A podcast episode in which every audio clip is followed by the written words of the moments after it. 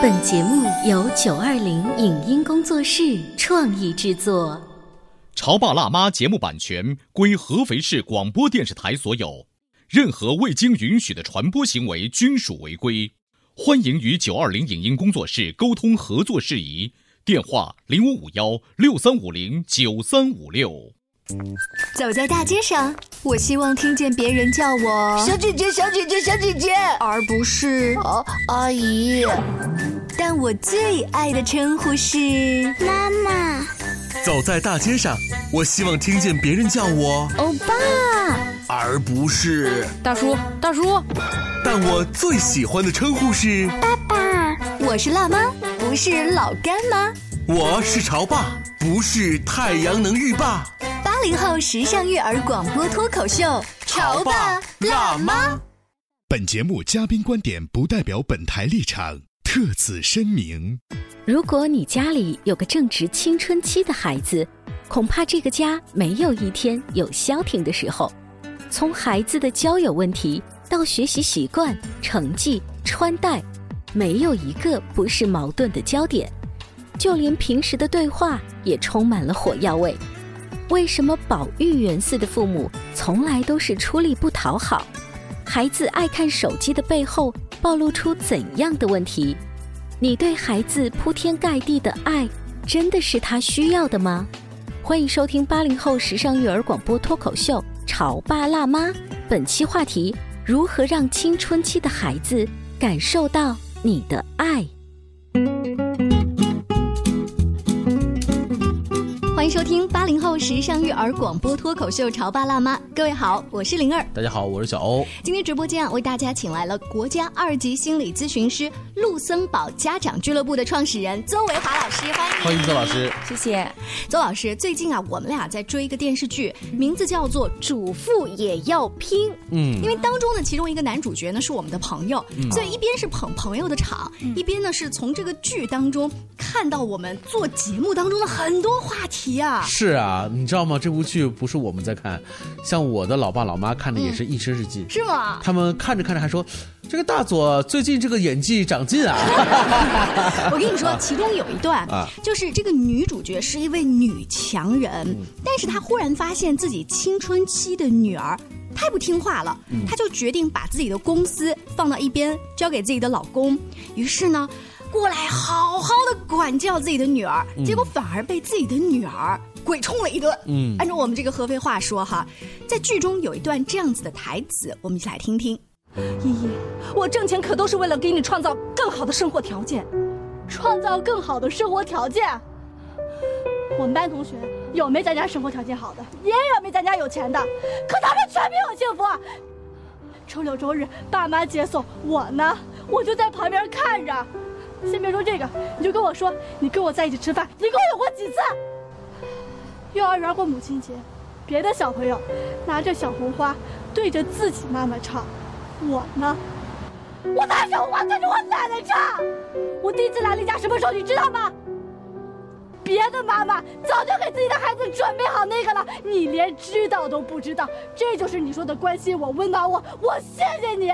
我第一次来的时候在教室，我都不知道怎么回事，还是同学告诉我的。你说我多可爱！这一段桥段在放出的时候，我脑子里头脑补的是另外一部电视剧的画面，就是曾经黄磊跟海清演的那部也是很火，叫《小别离》。海清不就是这样子一个吗？就是满眼全是女儿，其实对女儿那种关心已经到了那种令人发指的位置了。可是他女儿其实并没有。释放出来，爆发出来。所以，我们刚才讲的那两种电视剧的桥段，在邹老师看来，是不是你的课堂或者是家长的咨询案例当中，都会有这种到了青春期开始不听妈妈话的女儿们？呃，有啊，我还真有一个这样的案例哈，一个个案。呃，当时妈妈来找到我们的时候，她也是女儿上高三，高三的正是青春期，非常叛逆的时候。妈妈是从老家，等于算是背井离乡，选择合肥一个非常好的一个中学来给他陪读的。嗯，到了高三，他们俩因为一个什么事情呢？因为手机，嗯，因为手机两个产生了争斗。就这个女儿高三，我们都知道高三党是下自习都要十一点以后很晚到家。她每天晚上到家以后呢，洗漱完了以后，她总要玩一会儿手机。嗯，妈妈就觉得。你要么看书，要么休息啊，要么休息，这个时间多宝贵啊！为什么用来刷那些无聊的那些剧啊，或者段子呀、抖音啊？两个人产了非常大的一个冲突，后来就是女儿到离家出走的程度。后来我们去呃分别和母女俩介入的时候，就发现其实就是妈妈觉得自己我付出了所有，我都在爱这个女儿，但女儿感受不到，她就觉得你在。管控我，嗯，你就是在用你的方式绑架我，所以你看，像周老师提的这个案例，包括我们刚才举的这个电视剧当中的女强人和妈妈，她都有一个问题是：我用我的方式来爱你，但是你为什么感受不到？对，所以产生了很多的矛盾。对，这个在我们母子和母女啊，或者是父子父女这种亲子沟通当中，时常现在会出现，就是我把所有都给了你，我甚至是为了你工作都不要了，陪你到另外一个城市去陪读。这么大的牺牲，你怎么就不懂事儿呢？是啊，对。我们今天就把这个话题啊，就通过邹老师的这个专业的分析，给我们来好好的剖析一下。那我们做女儿的，我到底要怎么懂你？我做妈妈的，我到底要用什么方式，是又符合现在的这种教育观，但是又真正的能够为你好？是，呃，刚才说的这个案例，其实就是一个两败俱伤的案例，两个人都很痛苦。嗯，在生活当中，这种小事情特别常见。就是那种我已付出爱，另外一方是我已感受不到爱，非但感受不到的爱，其实感受到的是种伤害。是啊，这种两败俱伤，我们到底该如何迎刃而解呢？当时后来我们去分别和他们去聊天的时候，就是其实就是在于一种沟通上的不通畅，嗯，彼此都在认为说我其实是这样想的，那女儿说我其实这样想的，但是我们他们之间就是。互相不了解对方，或者互相不认可对方的这样的一种观点。那比如说那一对母女哈，她就妈妈觉得你这个时间用来看书或者休息是更合理的，但女儿可能是认为，女儿是觉得说，你看我高三，我压力那么大，我白天要满满当当的课程，晚上是自习到十一点我才能回家，我就想着那个时间段我可以放松一点。嗯，我去跟他聊的时候，他后来跟我说，他说你知道吗？那就是我。每天特别苦的日子里面，唯一一点可以喘气的机会，嗯，他就觉得那是我要喘口气。我说，那那个时间你都用于做什么呢？嗯，他说有的时候可能就是看一些就是他喜欢的那个明星，明星李易峰，他当时还跟我说他特别喜欢他。他说可能就是看看他的一些那个最新的动态，一些动态什么。他说要么呢就是他有几个好朋友在初中的时候的好朋友，但是在高中呢，他可能都不在一个学校。彼此沟通一下最近的近况，嗯，那是一种联系嘛，嗯，就是青春期的孩子，其实我们要知道，他其实不光是有学习的任务，其实他还有一个任务叫做融入社会，嗯，他其实是特别需要群体的，但是基本上他身边围绕的家长、老师都告诉他，现在是学习，嗯，学习和学习。所以刚才那个孩子啊，跟你讲的那一番话，呃，其实作为妈妈的是完全。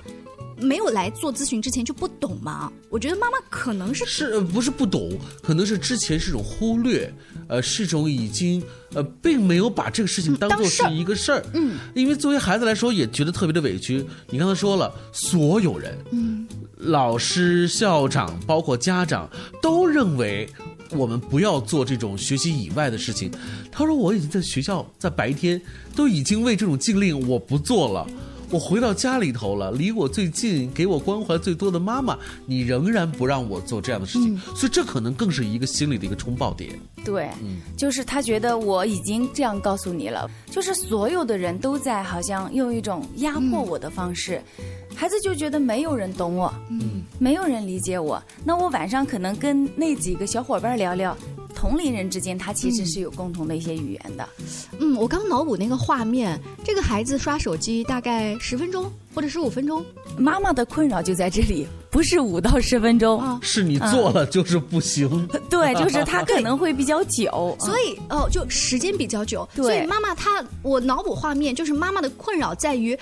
高三这个点，你不要跟我讲那些其他的，对，就咱们把这几个月过去，再讲以后其他的。你讲的我我都懂，我都懂。女儿放一边去，好不好？就是哪怕你睡觉都好，就是他那一种苦口婆心的，看起来都懂，但是又不能够完全放手这件事情，交由女儿来自己。我觉得背后是有控制欲的。对，不放心，对不对？对，其实这是妈妈的一种恐惧和压力，可能会在这个事件上，她可能比女儿会放得更大，嗯，因为她觉得这个时候这么关键，那你是这样一个态度，那就是妈妈对这个事情的一种恐惧和担心嘛，嗯。但是其实你刚说的很对，就是他们彼此之间就是站在各自的立场上，嗯，好像看起来，要么呃我要听女儿的，我就。放任他去玩这个事情，要么我听妈妈的，我就完全不碰这个事情，就看似所以是冲突。对啊，那看来这个水火不容的这个冲突的点，呃，在您的这个调解之下，又是如何有一种起死回生的感觉了呢？后来就是彼此聊啊，我们去让妈妈知道说，其实这个年龄他为什么会出现这些问题，对吧？他为什么晚上就要去跟那个小伙伴联系？然后呢，为什么他要有那一段喘口气的时？时间就是把这些可能跟妈妈去聊了以后，另外首先也要理解。妈妈的那个担忧，就妈妈的担忧在女儿那里。其实，一个高三的孩子，其实妈妈那些苦口婆心，他心里其实都明白。是啊，啊，他其实也知道时间的紧迫性。但重要的就是到最后，他们俩演变成什么呢？要么你听我的，嗯，要么我听你的，就变成不断的这种争斗了。嗯，那后来经过这样的彼此的这样一个些些疏导，后来他们就变成，其实我们在冲突当中其实是可以寻找一条我们共同可以达到的一条路的。所以最后，他们母女俩达到另外的一条和解路的那条路是是叫什么名字呢？就是，哎，我其实可以在有限的时间的范围内，可以让你有一种放松的方式。哦，就本来比如说是三十分钟，对，咱们变成二十分钟。对，就妈妈觉得啊，我可以让你，比如说，哎，玩个十分钟到十五分钟这样子，我觉得在那个时间段我是可以接受的。啊，女儿就保证说我不会一拿到就一直不停的就是这样去刷，然后再找一找看，就当他们觉得哦，我彼此可以理解了你的担忧，我也理解了你的这个这个。困扰。嗯，那么除了刷手机之外，你还有没有一些别的放松方式呢？哦，啊，这个就是一定要刷手机呢，对吧？嗯，邹老师今天在我们节目当中举的这个例子，其实特别的经典。为什么经典呢？你看，最终他们找到的这条路，就是解决这个问题，他该用哪种方式？但是如果你够细心，你会发现。这对母女俩的冲突点其实根本不在于刚才我们所解决的，她的冲突点在哪里呢？就是女儿你怎么不听我的话？嗯，女儿说妈妈你怎么什么事儿都要管？他们的冲突点是在于什么？更高层面的是那种往日的一种所谓的积怨，嗯，所导致的。哎，今天我们的话题就可以延伸到目前这样位置，就是那种需求。背后的需求却没有因为这次矛盾而被我们看得见，我们看出的是一种爱你和我感受不到爱，嗯，甚至被感受到的是一种不爱。当然了，我们今天的例子是从一个青春期的孩子，其实不同年龄阶段的孩子，他表达爱以及感受爱的方法也是不一样的。稍微休息一下，广告之后我们接着聊。关于和孩子沟通呢，我是想先处理好彼此之间的情绪，然后再去搞定他具体的问题。我们家长经常在一起讨论，怎么样从小才能培养好他的学习习惯。我是后来通过学习才发现，孩子行为背后是有另外一种需求的。陪你一起吐槽养育熊孩子的苦，陪你一起追忆曾经自己的小世界。八零后时尚育儿广播脱口秀，潮爸辣妈。潮爸辣妈播出时间：FM 九八点八，合肥故事广播，周一至周五每天十四点首播，二十一点重播。网络收听，请下载荔枝 FM、蜻蜓 FM、阿基米德、喜马拉雅、中国广播以及苹果 Podcasts，搜索“潮爸辣妈”订阅收听。微信公众号请搜索“潮爸辣妈俱乐部”，参与节目互动哦。你在收听的是《潮爸辣妈》，小欧零二，叫你变成更好的爸爸妈妈。本节目嘉宾观点不代表本台立场，特此声明。如果你家里有个正值青春期的孩子，恐怕这个家没有一天有消停的时候。从孩子的交友问题到学习习惯、成绩、穿戴。没有一个不是矛盾的焦点，就连平时的对话也充满了火药味。为什么宝玉园似的父母从来都是出力不讨好？孩子爱看手机的背后暴露出怎样的问题？你对孩子铺天盖地的爱，真的是他需要的吗？欢迎收听八零后时尚育儿广播脱口秀《潮爸辣妈》，本期话题：如何让青春期的孩子感受到你的爱？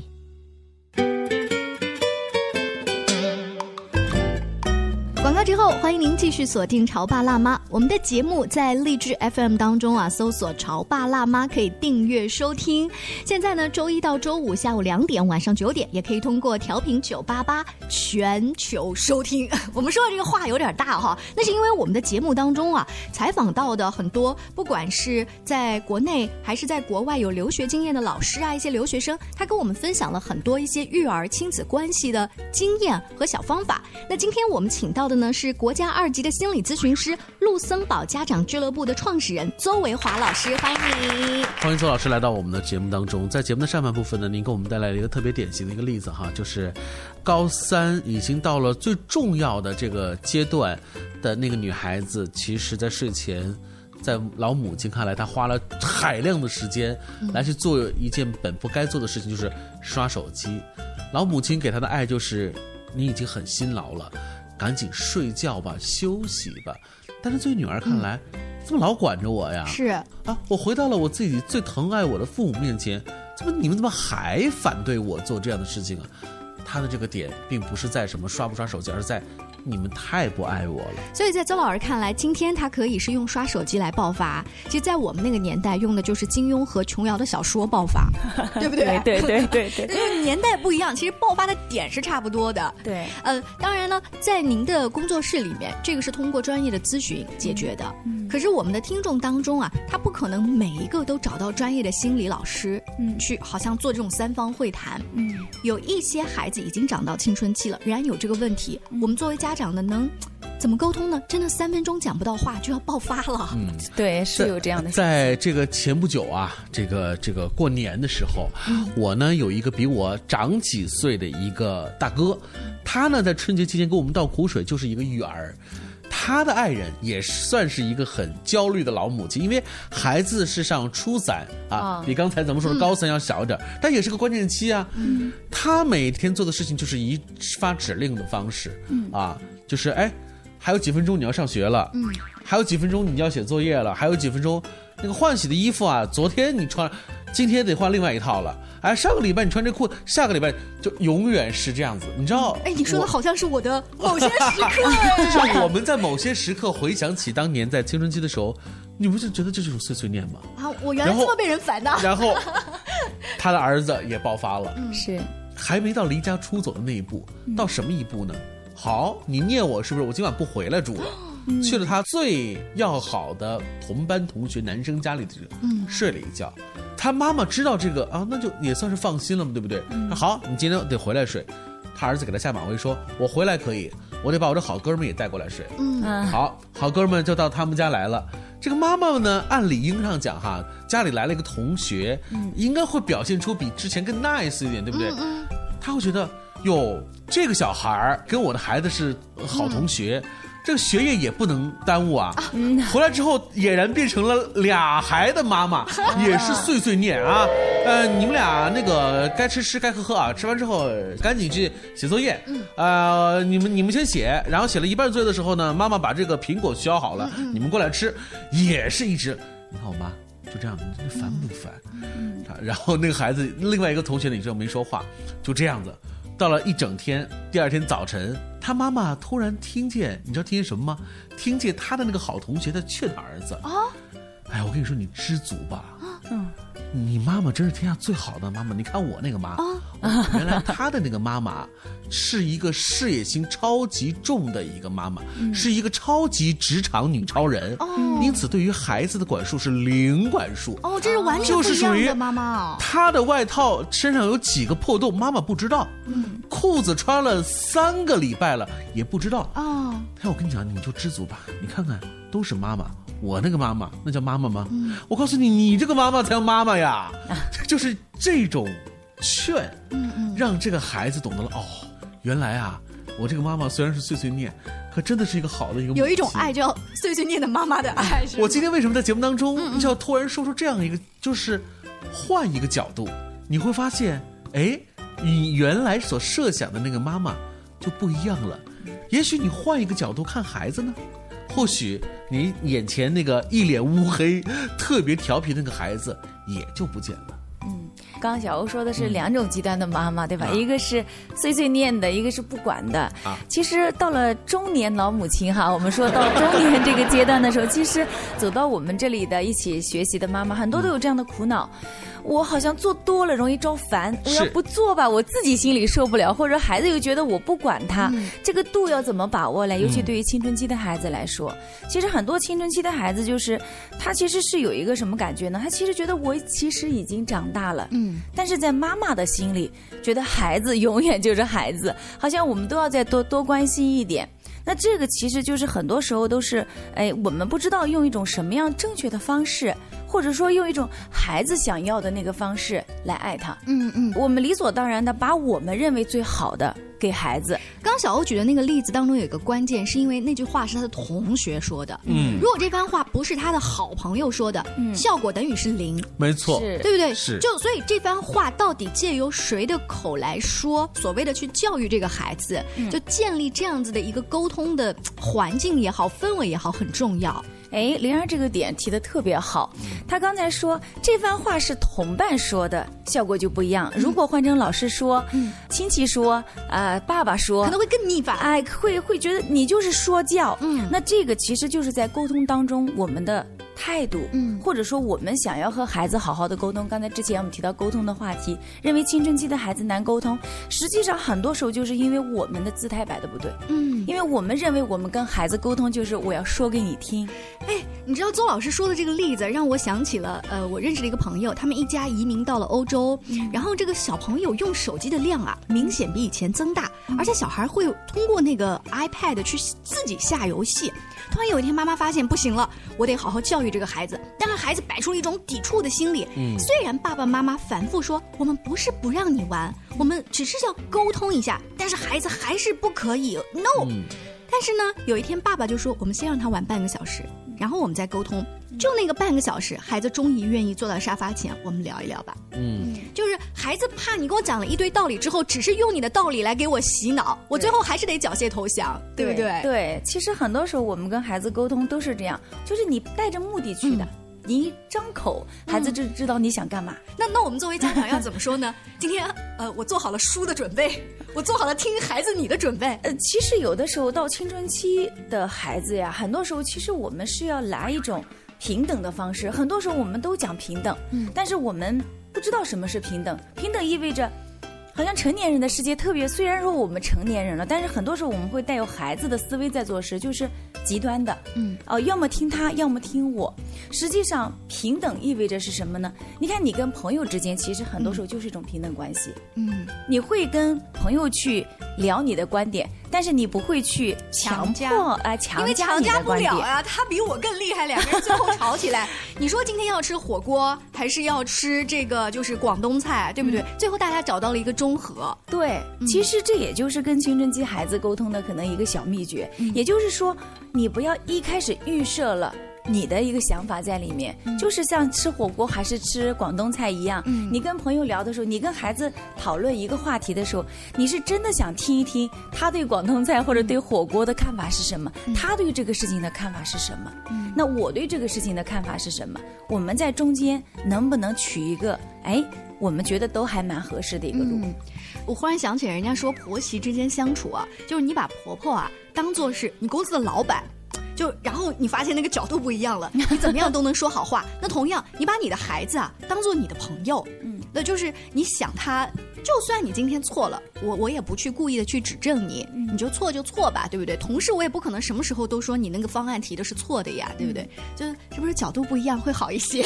所以从不同的角度，你能会发现，哎，这个爱好像似乎变得不一样。其实爱还是那个爱，嗯，只是我们换了一个角度去。对待他，去聆听他。对，我们一直在聊，这是青春期最典型。为什么？因为青春期的孩子就是敏感啊。嗯，你对于这样的一个敏感的孩子，你必须用更加提防他敏感的方式来去介入。刚才我们说了，允许他做。